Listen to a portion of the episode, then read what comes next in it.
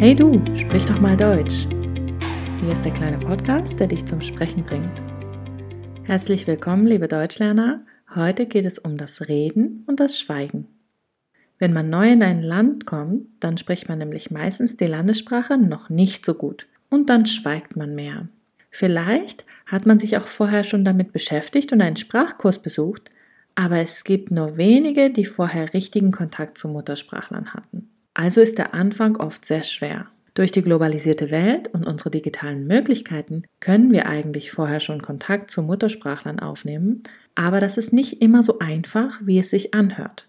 Außerdem fehlt uns manchmal das kulturelle Wissen, um uns entsprechend zu verhalten. Das spüren wir vielleicht schon vorher, aber vielleicht auch erst vor Ort. Ich kann mich gut an meinen ersten Kaffee in Prag erinnern. Also ich wohne in Tschechien und ich hatte versucht, auf Englisch eine Frage zum Kaffee zu stellen und damit hatte ich die Verkäuferin so sehr verwirrt, dass ich am Ende etwas anderes bekam. Daraufhin habe ich mich dann öfter gefragt, ob ich versuchen sollte, etwas zu sagen oder eher auf ein Bild zeigen und schweigen sollte. Später wurden meine Tschechischkenntnisse zwar besser, aber die Situationen, in denen ich mich fragte, ob ich lieber sprechen oder schweigen sollte, kamen eher noch häufiger. Heute kann ich mich relativ gut verständigen, aber solche Situationen kommen trotzdem vor.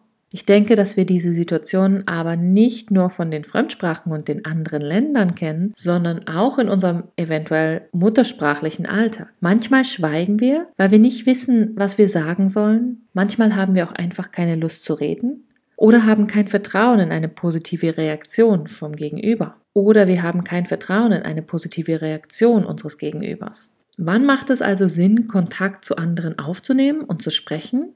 Und wann lasse ich das lieber sein? Es gehört immer ein bisschen Mut dazu, in einer Fremdsprache zu sprechen. Aber gerade für die Verbesserung der Sprache lohnt es sich bestimmt, mit Leuten in Kontakt zu treten. Wenn wir in der Muttersprache schweigen, geht es einfach um den Charakter der Person. Aber in der Fremdsprache hängt es oft mit einer Unsicherheit zusammen. Wir vertrauen unseren Kenntnissen nicht oder denken, dass wir einfach noch nicht genug wissen. Viele Fremdsprachenlerner haben Angst zu versagen. Angst danach blöd dazustehen oder vielleicht sogar den Kontakt mit einer anderen Person zu verlieren, weil der andere mich vielleicht anders oder falsch versteht. Nun ein Auftrag für heute. Frage jemanden, wann sie oder er schweigt und welche Situationen die Person zum Schweigen bringen. Das heutige Zitat habe ich leicht gekürzt, um es nicht zu kompliziert zu machen. Zwei Dinge sind schädlich. Schweigen, wenn es Zeit ist zu reden, und reden, wenn es Zeit ist zu schweigen. Dieses Zitat ist von Friedrich von Bodenstedt. Sehr weise Worte, denke ich. Es ist allerdings oft nicht einfach zu wissen, ob nun Zeit zum Reden oder eher Zeit zum Schweigen ist. Meiner Meinung nach ist es aber wichtig, dass jeder von uns manchmal sein normales Verhalten verändert. Also wenn ich eher zuhöre, ist es gut, manchmal Initiative zu ergreifen, gerade wenn es wichtig ist, etwas zu sagen. Und wenn ich eher spreche, dann muss ich auch den Zeitpunkt kennen, an dem ich eher schweigen sollte. Was sind eure Erfahrungen? Wann fällt es euch schwer zu schweigen und wann fällt es euch schwer zu sprechen? Und warum ist es wohl so?